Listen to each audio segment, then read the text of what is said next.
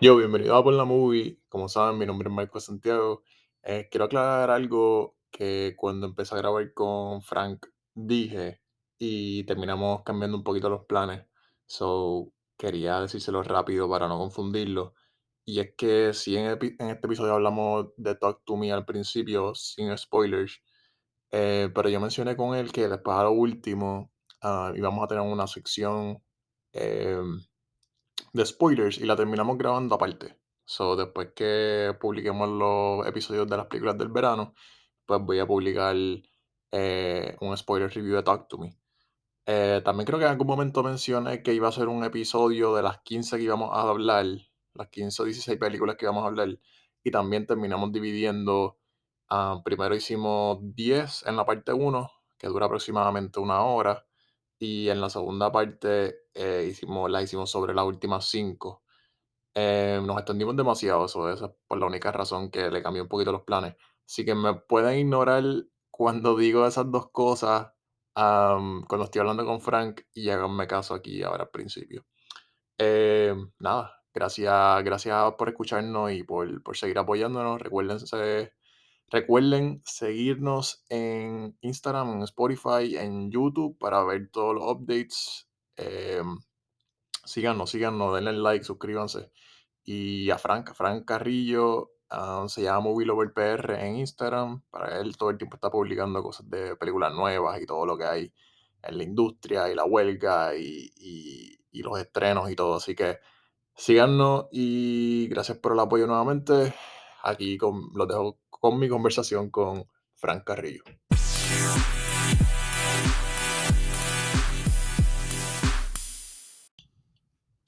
Yo, yo, bienvenido a Por la Movie. Mi nombre es Marco Santiago. Estoy otra vez aquí con Frank Carrillo, el más duro, el, el todo del negocio y ahora el todo de, de, de las movies del verano. Eh, Frank, estoy hablando chajerías, pero gracias otra vez por estar. El más duro, el más duro después de ti, muchachos, ¿cómo va a ser? Mira, este, que bueno, estábamos aquí en el segundo episodio en collaboration eh, de Por la Movie y como siempre, un placer. am, que es la que hay. De igual forma, es un placer nuevamente estar aquí. Todo bien, todo tranquilo. Aquí ya completamente ready para el episodio de hoy. Este, antes de empezar con Talk to Me, que es, es la, es la única de estas 16 películas que apunté que hemos visto los dos. El resto, am, quisiera decir que es mitad y mitad, pero la realidad es que no. La realidad es que tú las has visto todas y yo no he visto ninguna. Em, eso estoy fallando. Pero con Talk to Me hice el homework de verla, porque había muchos hype. Eh, es, básicamente es estreno, creo que es la segunda semana, pero, o tercera, pero o sea, todavía se siente bastante estreno. Y tras que me gusta el horror, am, este horror moderno que está en los últimos años está bien hype, bien, bien, bien hype. Hay muchos, muchos directores que están intentando am, diferentes versiones de este horror, hasta sus propias versiones. So, ya mismo, ese va a ser un enfoque al principio, ya mismo nos metemos full en eso. Además de eso, tenemos 15 películas, como dije, incluyendo Indiana Jones, Little Mermaid, entre otras, de todo lo que salió en verano. Hizo un, hizo un, ¿cómo se dice? Un resumen, porque tampoco iba a meter las 50 que quizás salieron de 15 movies que quizás a mucha gente le puede interesar que quizás no vieron, que eso fue lo que me pasó a mí. Hay muchas, todas estas que yo no he visto, hay muchas que no sé si ver en algún momento cuando estén en streaming. Hay quizás una, dos o tres que todavía estén en, en el cine, o quiero como que, ok, saber si, si invierto el dinero en ir a verla. So, para eso tú estás aquí. Para eso el Frank está aquí, para que nos diga como que estaba pensando, estaba pensando que nos podía. Te estoy metiendo mucha presión. No, no, no, tranquilo, muchachos. Pero es entendible que no muchos hayan podido ver las películas, porque las películas más grandes del verano fueron, bueno, eh, por lo menos lo que es Latinoamérica, no tanto en Estados Unidos, porque Misión Imposible y Fast X no brillaron tanto en los Estados Unidos, pero sí internacionalmente. este, casi ambas alcanzando los 700 millones. Yo. Este, pero las más grandes fueron Spider-Man Across the Spider-Verse. Este, de igual forma lo fue Barbie y Oppenheimer. O sea, esas tres fueron las bombas de, de todo el verano. Que by the way, eh, esto yo no le añadí aquí, eh, y a Barbie y Oppenheimer obviamente tampoco, y hicimos episodio. Pero si no han visto Ujú. ninguna de esas tres, son importantes que las vean, aun cuando la opinión de muchos, ¿verdad? Puede diferir, pero sobre todo yo creo que Across the Spider-Verse fue bien universalmente, tam- universalmente a todo el mundo le gustó, yo creo. Todo el mundo que la vio le gustó. Con Barbie y Oppenheimer yo creo que la- las opiniones fueron un poquito más divididas con el tiempo, como que empezaron, imagínate, la vio tanta gente. Pero si no han visto ninguna de esas tres, son buenas para tener conversaciones sobre ellas, porque Am, fueron, como tú dices, fueron las tres claves. Em, yo creo que la sorpresa, se me, se me olvidó apuntar, déjame ponerla aquí, Son of Freedom. Déjame ponerla aquí. Son of Freedom fue la sorpresa del verano. Em, y la que no nos esperábamos que no se vendiera como se vendió, ah, fue Mission Impossible, aún, ¿verdad? Con los números que tú dijiste. Em, Pero como quiera, eso es como que algo para notar ahorita, lo hablamos ahorita más de esto. Vamos a hablar de Talk to Me. Talk to Me es la película nueva de horror de Danny Filippo y de Michael Filippo. Me imagino que son hermanos. Sí, son gemelos, si no me equivoco. son gemelos y son youtubers. casi ahora estaba ahí en el, en el canal de ellos chequeándolo. Nunca había escuchado de ellos y tampoco había hecho tanta research de la movie para ir, tratar de ir blind a la película y no saber mucho. Em, creo que el hype está un poquito descontrolado, sobre todo en Estados Unidos. Yo creo que eh, esta es mi opinión y ahorita doy un poquito más detalles de por qué pienso esto. Pero no, este año no ha sido tan duro en horror como el año pasado. Ya había mucho, mucho, mucho hype con que este año iban a salir un montón de secuelas y whatever. Y el año pasado realmente, no spoil, el año pasado salieron un montón, que si Smile, que si, ahora mismo no me acuerdo todos los nombres, pero fue, un descontrol. Eh, uno de los primeros episodios que hicimos aquí en Por la Movie fue sobre eso, fue como del horror dominó el, el año 2022. Am, y este año ha carecido de eso. Yo creo que eso ha, ha- influyó en que mucha gente estuviera esperando esta movie con ansia cuando llegó a los festivales. Creo que fue a Sundance, a Sundance y, y partió allí. Em, ¿cuál fue, cuál fue, cuáles eran tus expectativas antes de ir? Y cómo, cómo, ¿verdad? Tus primeras impresiones cuando la viste. Mis expectativas, comenzando por, por, esa, por esa parte, mis expectativas no eran altas, simplemente yo quería darle una, una oportunidad a esta película completamente ¿verdad? independiente, este, que estaba siendo ¿verdad? Producida por A24, que A24 ha hecho muy, muy buenas películas. Ujú, Pero ahora mismo yo no tenía muchas expectativas, simplemente quería ir, quería entretenerme, quería ver una película de terror. Veía los trailers y se veía compelling, se veía muy, muy interesante el concepto. Cuando fui la vi, o sea, me quedé deslumbrado porque para ellos haber acaparado esa película de terror, es la primera vez que ellos hacen terror porque sus short films en YouTube son de acción, explosiones, peleas y todo, o sea, nunca habían tocado el tema del terror, por lo menos no que yo haya visto en su canal. Eso ser interesante. su primera vez, Ujú, o sea, la sacaron del parque porque, o sea, lo hicieron bien la cinematografía, o sea, ellos practicaron mucho en cada uno de sus cortometrajes para poder tener una buena cinematografía, un buen equipo de trabajo, un buen equipo de producción, un buen equipo de, de maquillaje, un buen equipo de sonido, unos actores jóvenes que realmente, o sea, por lo menos en mi opinión y en mi perspectiva, lograban acaparar una reacción, ¿verdad? Lograban obtener una reacción de tu parte. Yo creo que, yo, yo creo en la que, personaje principal, qué sé yo, que te sacara de quicio por lo que hacía, pero te preocupabas por el, por el joven, por el nene, te preocupabas por el- todo lo que ellos estaban haciendo. Ujú. Ah, ah, quiero, quiero preguntarte algo que yo pienso sobre, sobre el make-up y todo eso. ¿Tú no crees que aunque esta es mi perspectiva desde acá, que sí, quizás el budget es de 5 millones, pero al estar baqueados por A24, lo más seguro están recibiendo los mejores, o de los, de los no los mejores, o, uno de los mejores maquillistas, uno de los mejores eh, camarógrafos, uno, ¿entiendes? Como que está bien que sean 5 millones, pero yo me imagino que A24 hace lo posible por conseguirle, ¿verdad? Acomodarle a ciertas, ciertas cosas. No, no creo que sea como 5 millones de alguien independiente. O estoy ahí off, porque como quiera, esa gente vale el dinero para, para que estén en las películas. Pero y 24 puede hacer cierto tipo de conexión, ¿verdad? No, claro.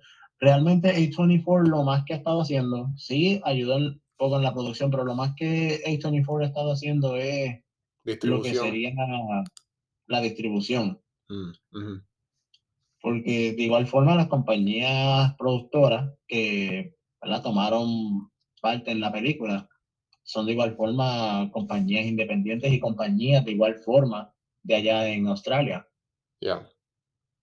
Y que para ser compañías así pequeñas y eso, se votaron esos maquillajes, o sea, em- empezando solamente con el nene. O sea, e- ese maquillaje que le hicieron, eso lo que daba era, Hay una, hay una, hay una parte bien, bien asquerosa que involucra, que invo- hay- bueno, hay una o dos que involucran al nene que son bien wow, como que supieron, supieron a- tocar cada aspecto sobre, sobre el ojo, que sí, en las partes de la cabeza, todo, es, es shocking, eh, como que no, no gusta verlo. Ah, y lo bueno de esta película es que como que esas partes te toman por sorpresa, porque por lo menos en, la- en esa primera parte que sucede, ese, ¿verdad? Esa primera posesión, ¿verdad? ujú, Por si acaso, spoiler alert, por si acaso, este, cuando sucede esa primera posesión, antes de que suceda, pues como que tú estás como que divirtiéndote con ellos, viendo cómo ellos están simplemente jugando con esta mano, o sea, con estos espíritus, o sea, pasando el tiempo de su vida hasta que le toca al nene. O sea, mm, sí pasamos un otro sustito, una que otra preocupación, pero luego es todo juego, fun and games, hasta que le toca al nene. ya. De la nada, esa, peri esa, la esa escena te coge y te, te, te deja clavado en el asiento. Y te deja que quieres mirarla para otro lado, pero no puedes. O sea, te deja como que, ¿qué le va a pasar? ¿Qué le va a pasar? ¿Qué le va a pasar? O sea, es como que por un momento me tienes, ok, está bien, se están divirtiendo y de nada, ah, una bufetada que te levantó. No, y lo de la persona, el espíritu nuevo que entra, que no lo vamos a decir para no entrar en spoiler, pero el espíritu que entra a él es como que, wow, qué ufio. Am, sí, eh, vamos, ¿tú sabes qué? Porque quiero decir algo rápido. A mí no me gustó como a ti o como a Albert. Yo rápido llamé a Albert cuando salí para que me diera su perspectiva. Yo también estaba como que, what? Como que estaba un poquito thrown off por esa, por esa última media hora, 15 minutos. Am, so, no, no estoy, no la tengo tan, tan hype como ustedes, pero quiero, quiero ahorita hablarlo. So, ahora se me acaba de ocurrir, eh, ahora, ahorita lo último, después que hagamos todas las películas, dejamos un espacio para, para hacer un mini spoiler section de Talk to Me. Y así como que eh, debatir, ¿no? Pero como que, you know, dar los, los dos puntos de los dos. Claro. Quiero, chécate esto, loco. 2022 salió X y Pearl, que fue, ¿verdad? La- las dos que las dos que sacaron, ¿verdad? El mismo año, que es como que la secuela, y ahora viene la, la tercera con Maxine. Salió Barbarian, salió Nope, eh, salió Boys, Boys, Boys, que fue super underrated de Pete Y Davidson. creo que ese mismo año fue Halloween Ends. Salió Halloween Ends, yo creo. Salió Scream también. eh, Salió, creo, no, Scream salió o fue de, Scream fue este año, creo. Um, Scream, la, Scream la 5 fue en enero del año pasado y Scream 6 fue en este enero. Exacto. Salió de Menu, que a mucha gente le gustó. A mí no me gustó mucho, pero a mucha gente le gustó de Menu. Um, The Menu fue interesante. Fue, fue interesante, pero no, no es que fue un gran peliculón. Era más suspenso. sí, tuvo, tuvo su, tuvo su, par- tuvo sus partes aquí y allá. Una underrated, yo la creo que la mencioné en aquel episodio del año pasado, fue Watcher. Um, es buena. Eh, nada, el punto es que este año, pues, como que ha crecido un poco y pues yo pensé que iba a tener un añito más fuerte, pero ese, ese es el problema de a veces cuando, cuando uno piensa que todos los años va a ser igual y lo, lo ufia, cuando diferentes géneros te sorprenden. So. Um, ok, pues hablamos un poquito más de Talk to Me ahorita. Eh, eso sí, an- antes lo, an- ve- ¿sabes? Véanla, como que tampoco es que no, no la vayan a ver. Como que pienso que es, es decente. Um, quizás yo tenía más expectativas de lo que se supone, o yo estaba bien motivado. Em, pero es decente, o sea, hay, hay, hay gente que le va a gustar, quizás hay otra gente como yo que no le va a gustar tanto, pero denle el chance. No es que es una basura y como que, ah, no la vayan a ver.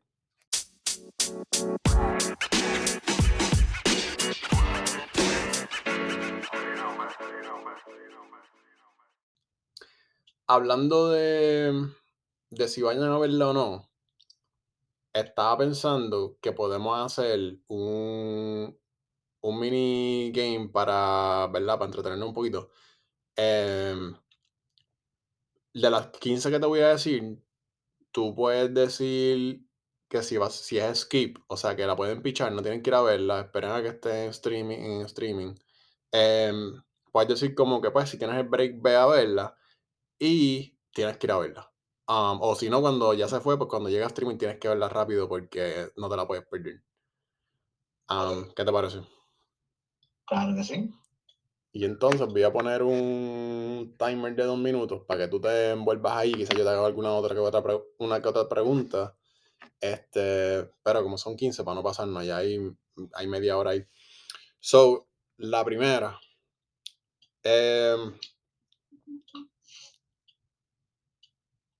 mm, ah, hubiese apuntado la fecha de los release para ir por, por fecha de los release. Pero no lo tengo aquí. So, vamos a empezar Guardian of the Galaxy, para los que no la vieron.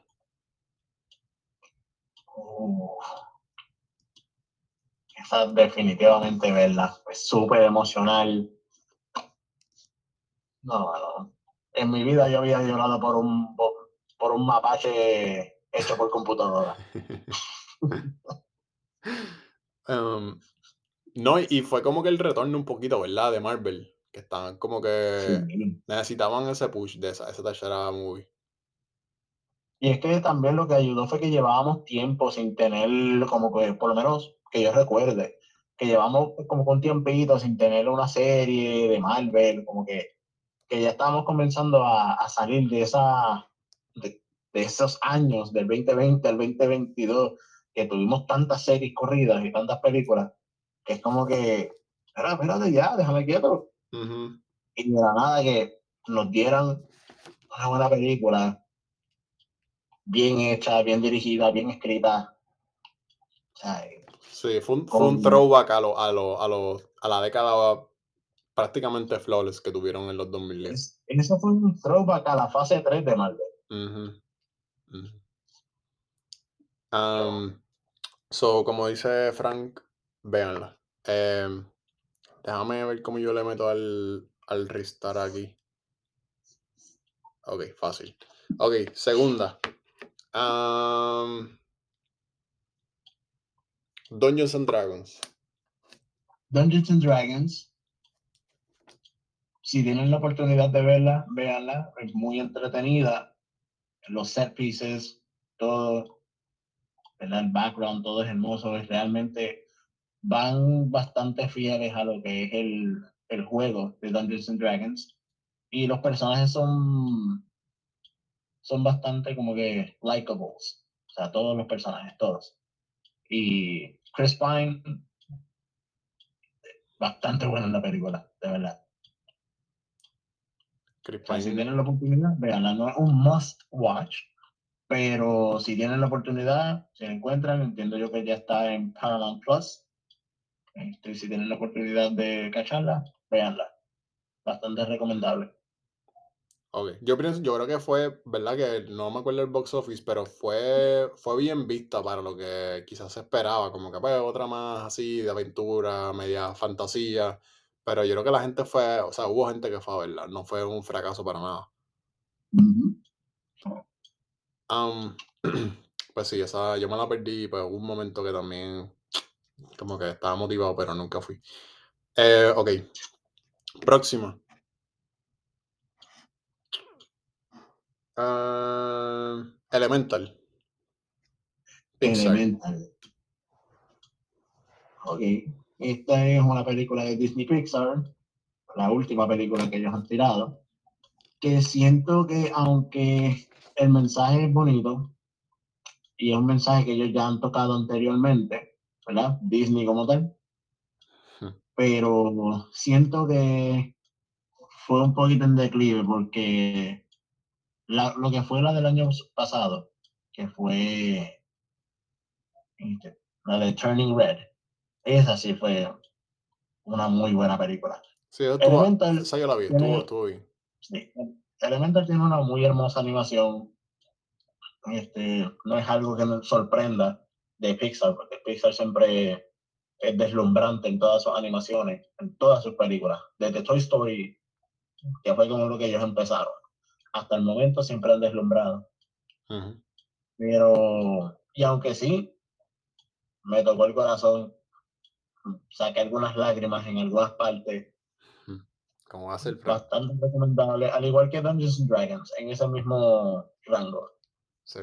Recomendable, no es un must watch, la pueden escribir si quieren, como pueden verla, pero tiene un muy buen mensaje, las animaciones están brutales, las actuaciones están muy buenas y realmente es una película muy hermosa.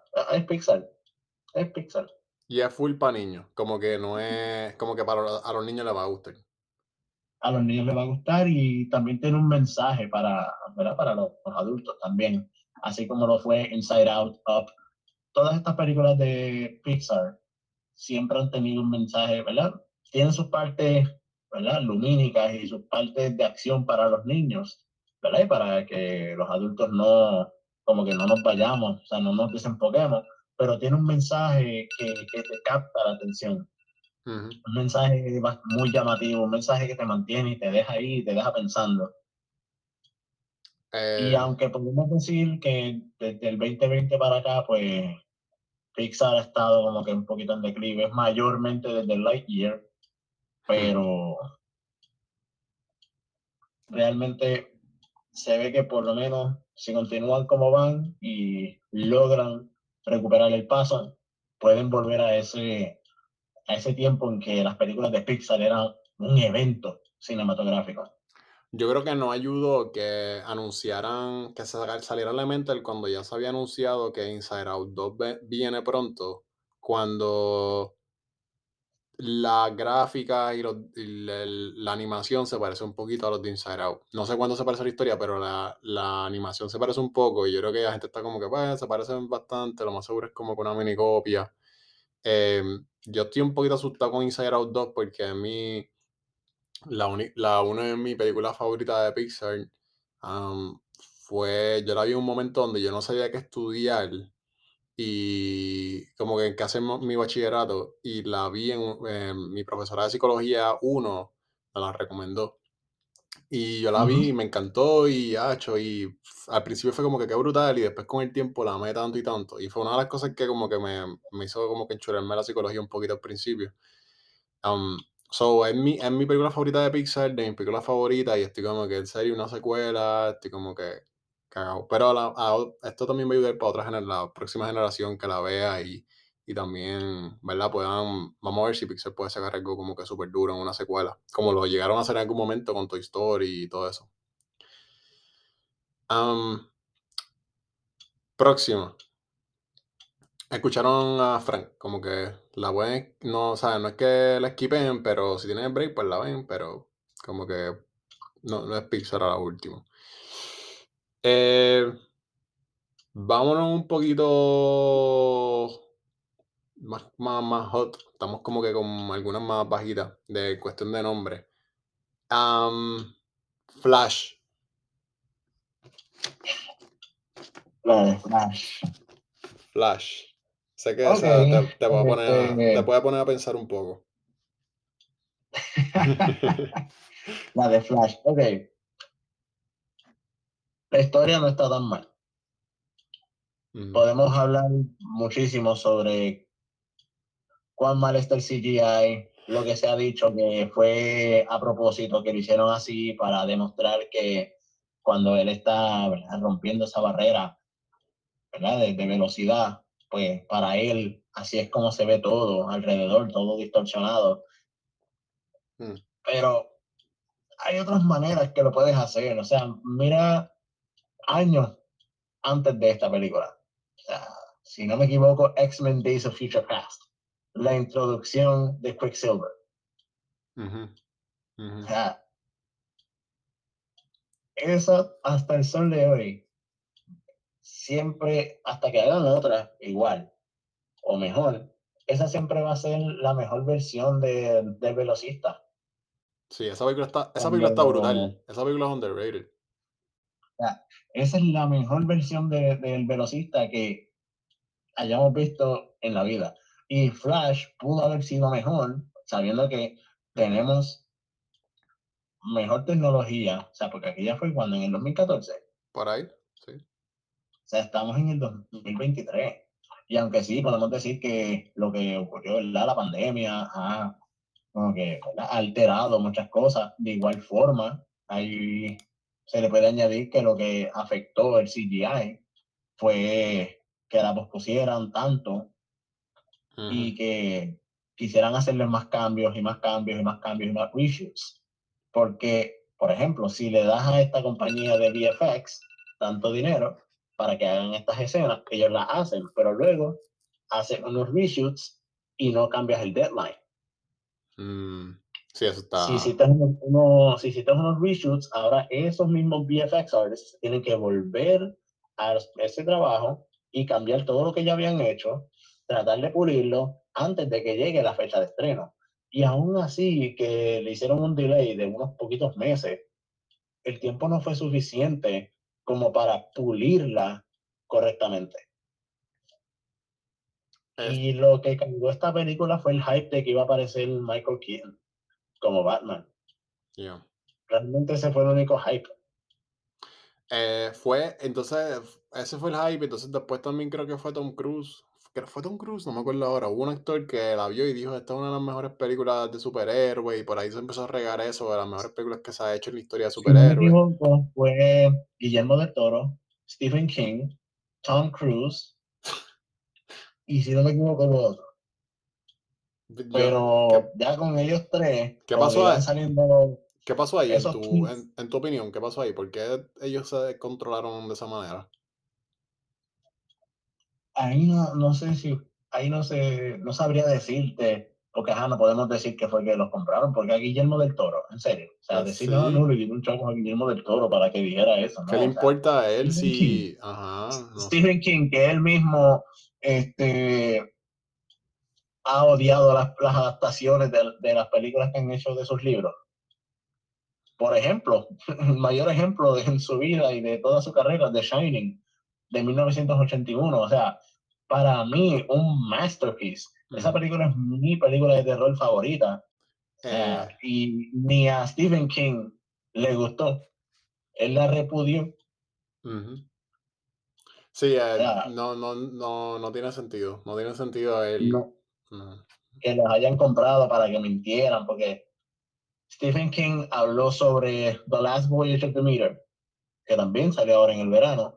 Y honestamente, cuando yo vi que él dijo que estaba muy buena, una muy buena película de terror, la vi junto con Albert y por lo menos a mí me gustó. O sea, fue, tuvo muy buen suspenso, muy buena historia, muy buenas actuaciones, el maquillaje estuvo bien hecho.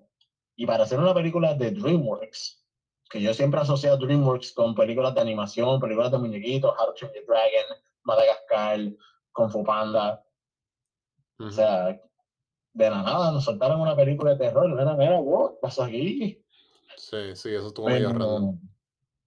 O sea, cuando oí que Stephen King mencionó que estaba buena, it was gut wrenching, cuando mencionó esas palabras, dije, ok, déjame ver.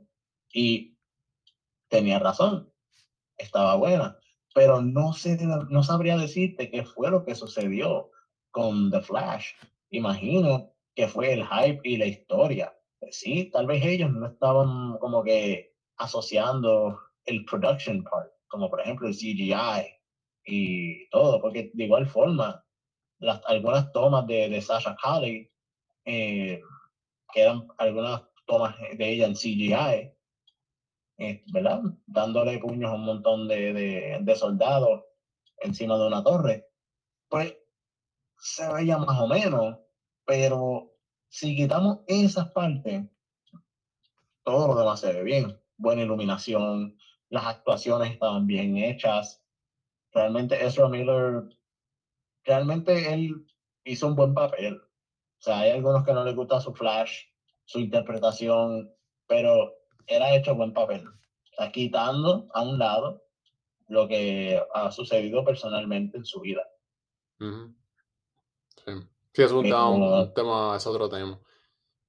pero bueno, te digo, no sabría decirte qué fue lo que sucedió ¿verdad? Con esos tres, esos dos directores, esos, ¿verdad? Con esas tres personas, Guillermo del Toro, Tom Cruise, Stephen King, no sabría qué decirte en ese aspecto. Obviamente los, los hardcore fans la van a ver, o la vieron. Pero si no la han visto todavía, cuando llegue cuando llegó a streaming la vieron, rápido, whatever. ya sea de DC o superhéroes en general. Pero los fanáticos casuales, están los fanáticos casuales de superhéroes o de DC y están los que no le importa mucho, pero con este hype se pueden dejar llevar y decir como ah, déjame verla, a ver qué es la que hay con Flash, aunque es larguita, pero déjame ver. So, al, al, al corner de los fanáticos casuales, ¿tú le dirías que la vieron? Se la recomendaría para, ¿verdad? Si saben del Batman de Michael Keaton y pues les gustaría saber cómo es que va a terminar, ¿verdad? El, el DC que conocemos por el momento. Pues les diría, ¿verdad? No es la mejor película de DC, pero la pueden ver. Y aún así, ya fue estrenada en streaming, ya está en HBO Max, o Max, como se le llama ahora.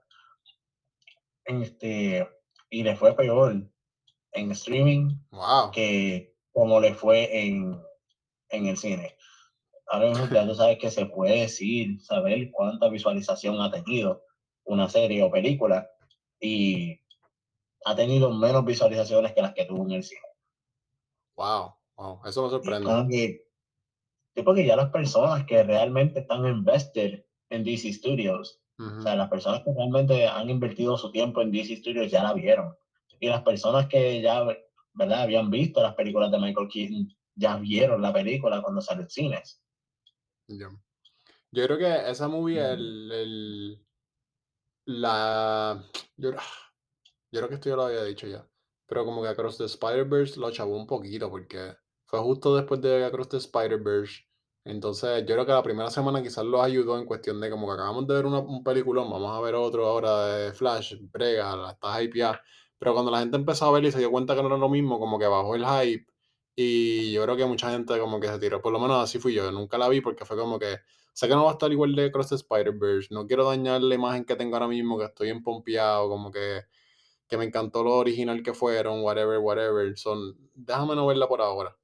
Um, que tú, que tú, ¿qué qué? Más también, que, más también lo que sucedió que mientras más pasaban los días luego de su estreno, más seguían saliendo las noticias y las aclaraciones y declaraciones que la razón por la cual la escena de George Clooney estaba ahí fue, fue porque Christian Bale no, no quiso estar cuando iba a ser el de Ben Affleck el que se iba a permanecer, pero él, ¿verdad? Este, si lo permanecía, se quedaba él, pues eso significaría, iban a dejar entender a la audiencia que iban a continuar con ese universo cuando no era la, la realidad. cuando ¿verdad? el sole purpose de esa película era terminar ese universo y empezar de nuevo. Ya. Sí, Y es eso, es otra cosa con DC, que ya mucha gente no le importa tanto porque ya se anunció hace tiempito que viene una, una, una nuevo batch de movies y pues eso también hay gente que pues como que they, they tune off a lo que queda. Em, ay, desde hace mucho tiempo las personas han estado saliéndose de, de lo que es de DC. O sea, la última película que explotó los cines fue The Batman. De, o sea, la última película de DC que explotó los cines fue The Batman, porque ni Shazam, ni Black Adam. ujú. Those movies flopped. Esas películas no, no recaudaron lo, lo, y Batman es porque hay, ellos tienen un par de superhéroes intocables. Yo diría que Batman y Superman nada más. Ah, y Batman es como que el único 100% intocable, porque Superman se supone que siempre sea un hit y siempre lo más seguro lo va a hacer. Pero Batman es el único que no importa que siempre la gente va a ir a verlo. Eh, antes eran tres superhéroes, o sea, antes eran lo- la, la Trinidad, lo que le llamaban Batman, Superman y Wonder Woman, pero ya vimos con Wonder Woman 1984 que le estropearon completamente y no es culpa ni de la actriz ni nada, sino que la historia la estropearon completamente. Y aunque ella en cada, cada vez que la interpretaba era deslumbrante, pero cuando sale esa película realmente, o sea, cómo pudieron denigrarse más o, sea, o bajar más en calidad que como estuvo la primera. O sea, la primera fue un palo, en mi opinión, a mí me gustó, la primera estuvo buenísima. Y la segunda, de la nada, o sea, para mí era más cartoonish, am, está o sea, se veía más fantasiosa.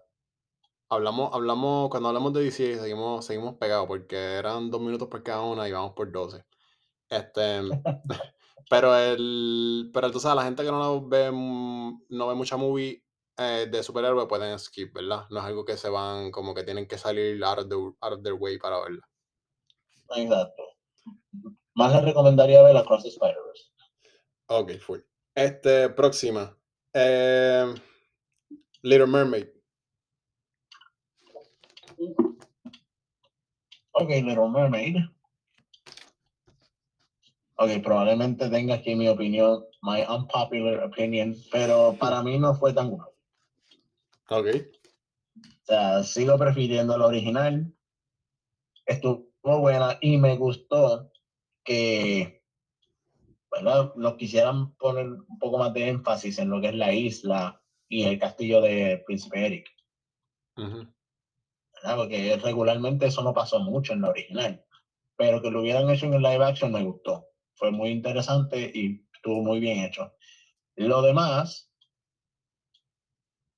no sé, o sea, es que siento que era como que un poco innecesaria. Al igual que como siento que es innecesario hacerle una película live action de Moana.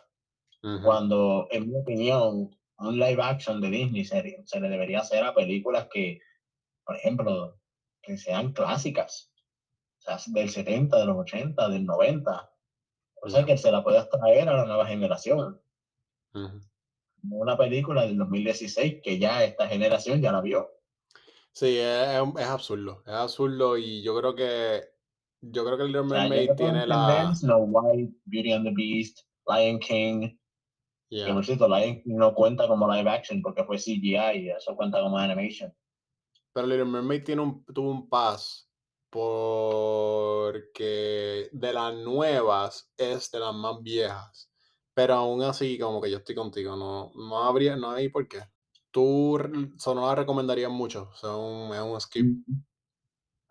Si quieres ver la interpretación de Halle Bailey, realmente ahí sí te diría. Si quieres ver cómo ella hace la interpretación, pues ahí sí te diría, porque ella, she knocked it out of the park, realmente.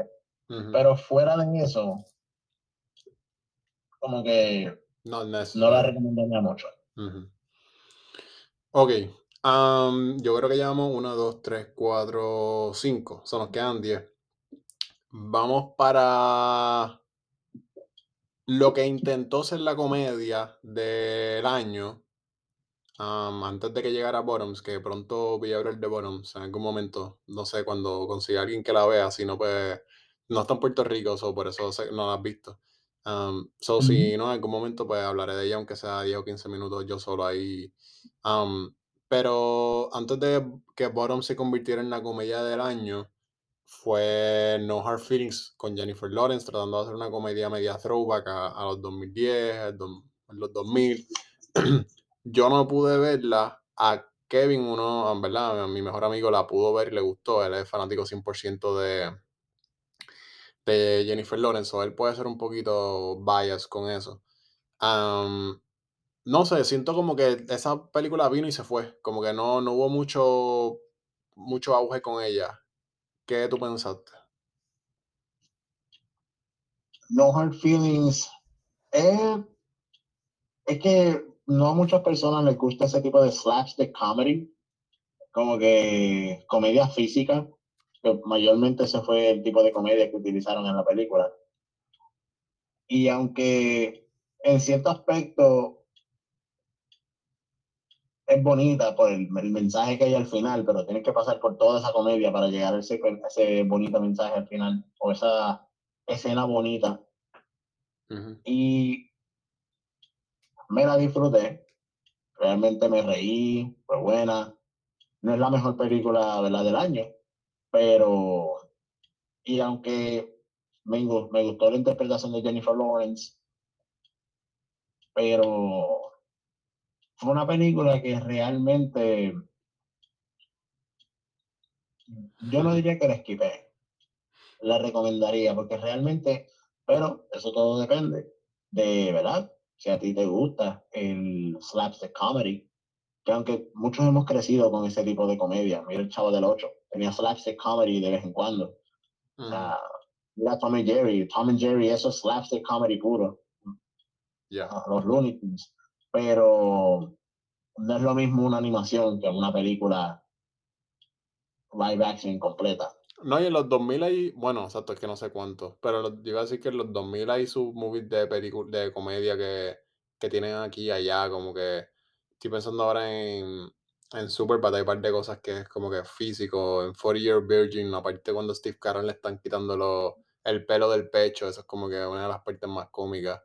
Um, so, o Kick-Ass también. ¿En cuál? En Kick-Ass.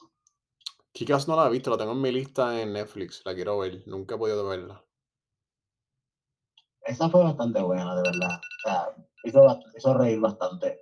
Me llama un montón. Se ve, se ve bien cool. Yo, yo no soy. Ace Fine, la de. ¿Cómo es que se llama? La de. Creo que es Michael Cera el que sale en la de. La de Edgar Wright, que también es como que de cómics. Que a la gente le encanta. It's fine, a mí como que ok, a la gente le encanta, pero siempre he querido ver Kikas, como que me llama. Sí, yo, yo siento que No Hard Feelings, tú me corriges, No Hard Feelings es como que si tú estás en la casa, no tienes mucho que ver, pero como que quieres ver una comedia así reciente, sabes que Jennifer Lawrence va, va, ¿verdad? va a dar una buena estación, como que algo como que fresh, como que algo como que, ah, déjame ver esto y, y se la puede disfrutar un poquito. Exacto, pero no, no es una comedia como que puedes meter a toda la familia, es de adultos. Ya, ya, ya, ok, ok. ok, próxima. Esta, yo creo que esta tiene que ser la decepción del verano. Y no estoy hablando de, de, calidad porque no la he visto. Aunque he escuchado que tampoco fue lo mejor. pero contra mano. La quinta película se supone que sea el comeback del personaje icónico de, de Harrison Ford. Una leyenda del cine que este sí es Han Solo o Indiana Jones. Una, o sea, tiene. Está cañón que él tenga esos dos papeles y no se sepa cuál es más icónico porque los dos están tan y tan arriba. Y este es su comeback, esta era su última movie. Yo estoy seguro que, que, le hubiese gustado que la gente fuera a verla más de lo que fue, pero pues todo, todo tiene su final. Como que, ¿sabes? Va a haber. Él es Indiana Jones, es, un, es un señor mayor ya, eso no va a ser lo mismo. Pero, pero sí, yo pensé que esto iba a ser más impactante. Um, la movie en cuestión de calidad que, que, que, que es la que hay, que tú pensaste? Quitando los primeros 15 minutos, que hicieron el de-aging, o sea, utilizaron el CGI para ponerlo igual de joven que, que lo que fue Last Crusade, que está en el 93, si no me equivoco. O sea, utilizando el CGI para ponerlo así de joven, y luego utilizar un par de movimientos, como que él está corriendo encima de un tren, eso fue completamente CGI, quitando esos 15 minutos. Que ahí es que entramos a Harrison Ford actualmente, en su edad. Está bonita, la película está muy bonita, muy bien dirigida, pero se puede sentir que como que te están quitando a, a, Indy como que del medio para poner a, a, su hijada, con su his Pero entonces, la ¿verdad? ese personaje, como que en cierto aspecto te puede irritar, porque es de estos personajes que son bien headstrong, que no importa cuánto tú los quieres salvar, no te van a escuchar. Y tú te estás metiendo en problemas por tratar de ayudarle y salvarlo. O sea, y si no te gusta ese tipo de personaje, pues la película no va a ser muy buena para ti. Sí, no va a funcionar. Porque Pero luego cuando se vuelven más aliados, pues ahí tú, ok, ok. Pero esa primera hora tú vas a estar como que frustrado por, por ese personaje. Luego cuando ya son más aliados, es como que, ok, ok, I'm digging this, I'm digging. Como que me está gustando. Okay. Pero el final es muy bonito, de verdad, el final es muy bonito este, ya, ya van dos meses, si no me equivoco, de que la película salió. Este, por si acaso, spoiler alert, el que la esposa de Indiana Jones haya salido al final fue hermoso, realmente. O sea, volverla a ver fue un fue como un buen send-off, como que no mataron al personaje, lo dejaron vivo, está, ¿verdad? Feliz con su pareja tuvo esta última aventura, pero te dejan como que este wink de que él no, él no va a colgar ese sombrero todavía. Eh, yo creo que eso es más para... Yo creo que, yo creo que ya. eso quizás era por si rompía... no es que van a hacer una próxima, pero como que lo hicieron como que, mira, el personaje, he's not dead. Ya, si esto hubiese roto el box office, pues maybe, pero yo creo que yo creo que no, no, no hay break. Lo cual me da pena porque aunque yo no soy muy fanático, o sea, no es que no sea fanático, es que no las he visto, solamente he visto la uno. Um, so, nunca he estado atado a esa franquicia, sí soy, sí estoy como que atado a Harrison Ford y a su carrera y pienso que es bien underrated y me gusta un montón. Em, vamos para la próxima. yo creo que esta puede ser rápido, ¿verdad? Tú me dices. Yo no sé ni por qué la apunté, quizás no merece estar apuntada, pero whatever. Um, Meg 2, la apunté porque la 1 fue un palo en box office, si no me equivoco. Y esta no sé ni por qué la hicieron, me imagino que para eso mismo, para ganar chavo, pero fue como que en serio otra de Meg, como que la gente no lo tan bien de que fue de la mejor calidad posible. Antes de eso, Indiana Jones, ¿dirías que la vieran o que no la vieran? Que la vean, ¿verdad? Sí, realmente si, si eres fanático de la, ¿verdad? De la franquicia, está bueno. Pues, realmente está mejor que lo que fue la de, la de Kingdom, of, Kingdom of the Crystal Skull. La de Shia LaBeouf. Ah, esa yo la vi, esa yo la vi. Esta, última está mejor que Kingdom, que Kingdom, pero por mucho. Ok.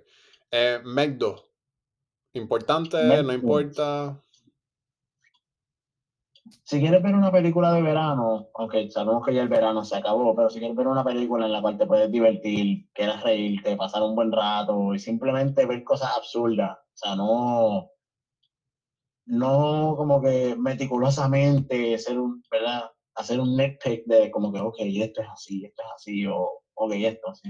Si realmente lo que quieres es pasar un buen rato, divertirte con tus amistades, con tus familiares, esta es una muy buena película para ver, realmente. O sea, no es la mejor película, obviamente, pero es una película bastante divertida, tiene sus partes de comedia y las partes de acción de, del hombre contra el tiburón es como que, ok, ok, bastante divertido. O sea, te va a dejar como que entretenido, bien entretenida.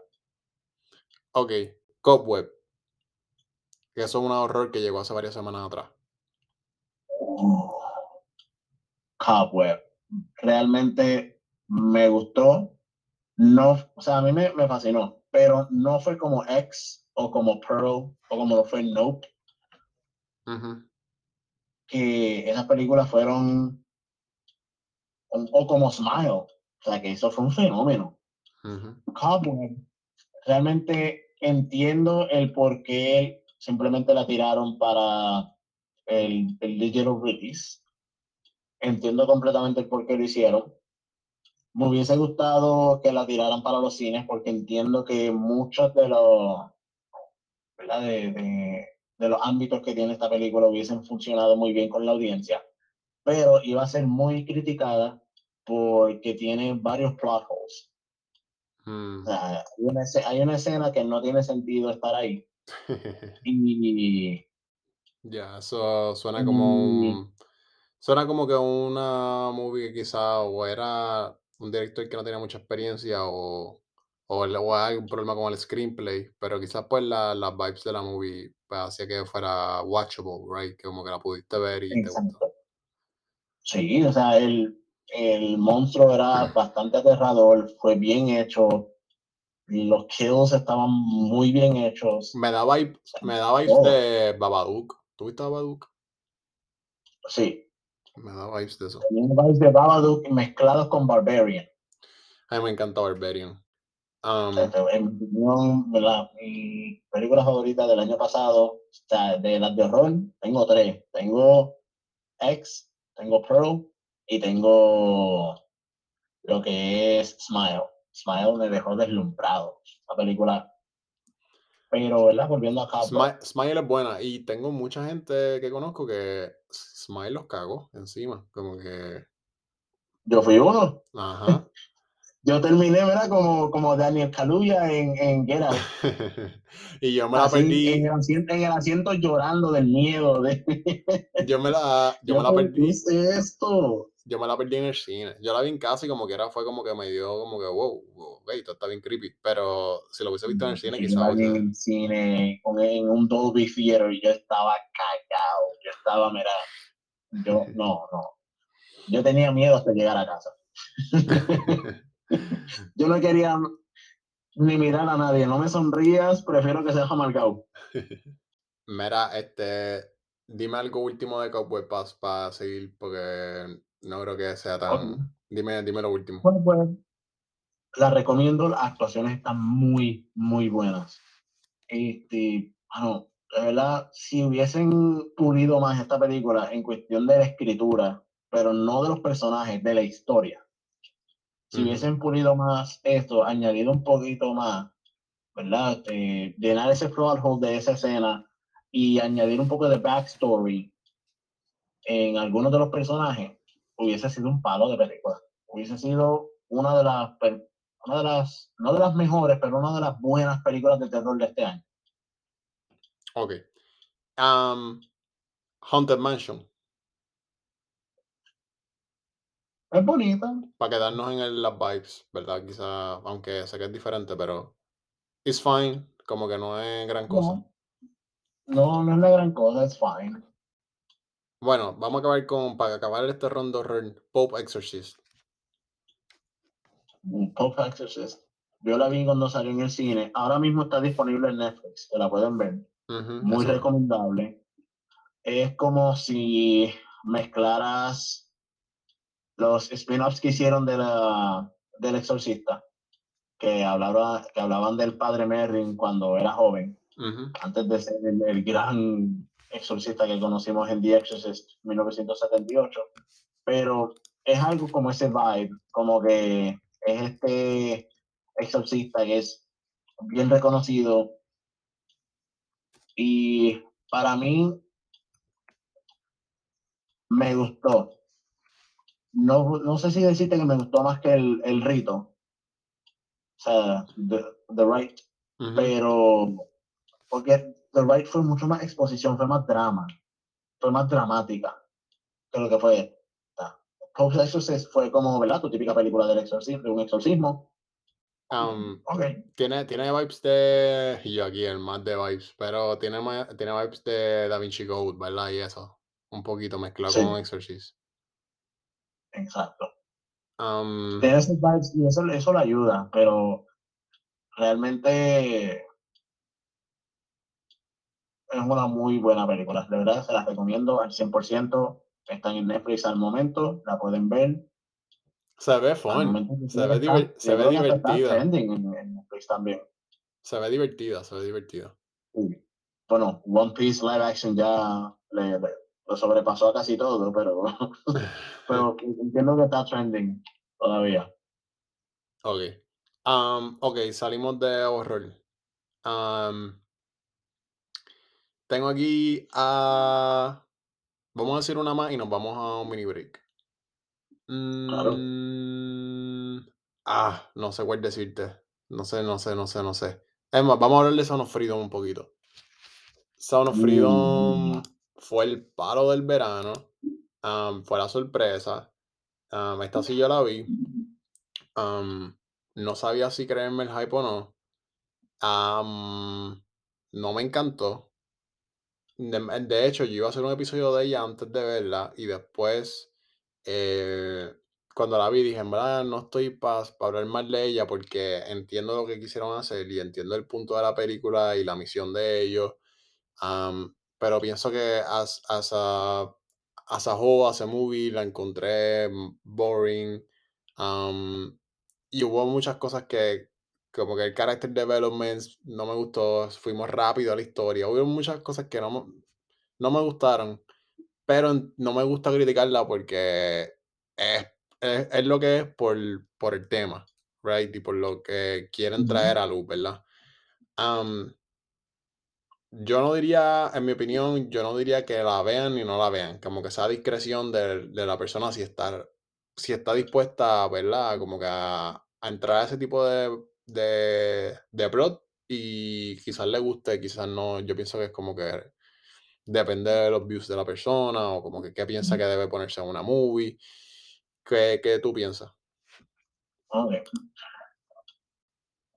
vamos a ver, pues, vamos a ver, para empezar, ¿verdad? For starters, cada año ah, sale una, como mínimo, una película que se vuelve como este fenómeno cultural, que se vuelve tema, o sea, se vuelve trending en todos los parámetros, ya sea en todas las redes.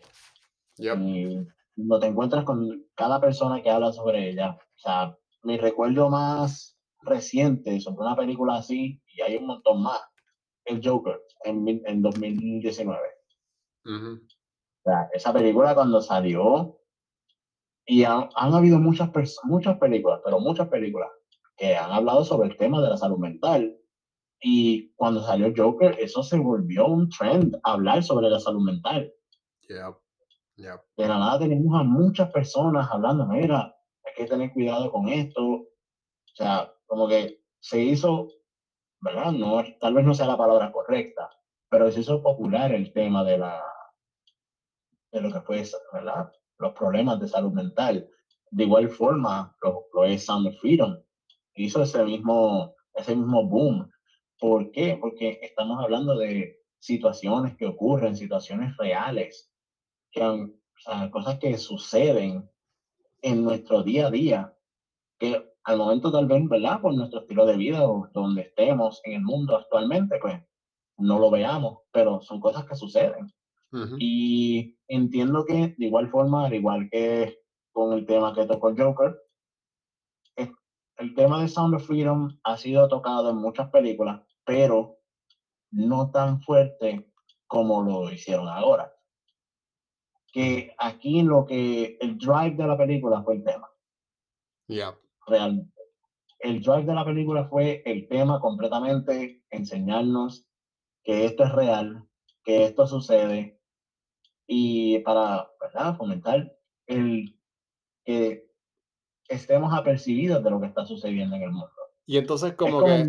un como un eye opener. Y lo, lo más que yo pensaba era como que entonces, ¿por qué no hacen un documental si lo único que van a hacer es simplemente como que hablar de esto sin hablarlo, ¿por qué no entonces no hacemos un doc? Pero a la misma vez entiendo que, pues, y eso me lo explota un poco, que como que están usando el medium del cine para llevar un mensaje sin realmente hacer una película. Es como que una película slash documental y es como que co entiendo, pero I don't know, como que no no te dedicaste a hacer una película. Si te hubieses dedicado a hacer una película, pues yo creo que lo me hubiese lo hubiese respetado más porque te fajaste en, you know, en hacer algo súper concreto y bien hecho, con backstory, con con un poquito de humor tan siquiera, pero fue como que let's just go para esto. Y pues se sentí sentí como si estuvieran usando el cine para el formato para decir lo que querían decir, lo cual es algo bueno, obviamente es un tema bueno, importante, so, por eso no me gusta Bashet, porque a la hora de la verdad es un tema am, relevante a lo que, ¿verdad? Lo que ha pasado y está pasando. So, no puedo quejarme porque a la verdad le están llegando a, le van a llegar a gente a que tengan más cuidado y, you know, etcétera, etcétera. sí. Y de igual forma, o sea, para mí entiendo que utilizó el mismo formato eh, de, que han hecho los serial killer tapes, como lo fue el más reciente, bueno, uno de los más recientes, el de Jeffrey Dahmer. Ujú, O sea, utilizaron una serie, no hicieron un documental, hicieron una serie, luego hicieron el documental, pero utilizaron como este medium, una serie, para contarnos esta historia. Y fue un hit, ya, al igual que como lo fue el Joker, al igual como lo fue Sound of Freedom y muchas otras películas anteriores a esa, esta película se volvió un fenómeno. ¿Por qué? Porque de igual forma hablaba de cosas que sucedieron en la actual, ¿verdad? En la vida real, que sucedieron en, aquel- en aquellos años. sí, Y hay personas que les gusta ese tipo de tema, que les gusta ese tipo de plot, que les encanta conocer más sobre esas historias. Y Sound of Freedom utilizó ese medio, ¿verdad? Ese, ese tipo de formato para llevar ese mensaje, porque pudieron haberlo hecho un documental, pero tal vez no hubiese sido igual de impactante. Porque si lo hubiese hecho documental, lo ibas a tirar en un streaming service ya, esa y no la ibas a cosa. hacer el, y no ibas a hacer el mismo impacto. Porque honestamente, para tú poder hacer el impacto que tal vez las series de Jeffrey Dahmer o la, la- las series que han hecho sobre los serial killers de aquellos años, de los 70, de los 80, fue el, ¿verdad? lo que fue el marketing. Y en mi opinión, yo, yo ni trailers vi de esta película. De la nada estoy llegando al cine y veo que tienen este, un premiere. O Ujú, sea, de sí, la sí, nada yo la dieron y esta película Cuando vengo a ver es que están dando un premiere para Sound of Freedom, que película con la cual yo no vi ni trailers. Mira que yo voy al cine todas las semanas. Yo no vi ni trailers, no, no hubo promoción, no hubo promoción, no, había- no hubo promoción en lo absoluto, hasta la misma, hasta la semana antes, porque yo empecé a ver posters. ya. Eh, nada, es un poquito controversial, es un poquito opiniones divididas. ah, también políticamente hay mucha divide entre yo no, por las razones que yo estoy en como que buscándole falla, no tiene que ver nada con lo político, mis creencias, nada de eso. Yo estoy hablando simplemente como que hace movie. Pero todos tus puntos son súper válidos y, y es la realidad. Ok, hasta aquí mi conversación con Frank. Eh, por favor, escuchen la segunda parte, les va a gustar un montón. Ahí hablamos de otras películas del verano como Blue Beetle, Mission Impossible. Em, así que, nada, chequénselo. Gracias por todo. Y para los que querían escuchar el, el spoiler review de Talk to Me, lo dije al principio, pero lo vuelvo a decir. Ya mismo publico esa spoiler review que, que hice con, con Frank. Am, los dejo y espero que la hayan disfrutado.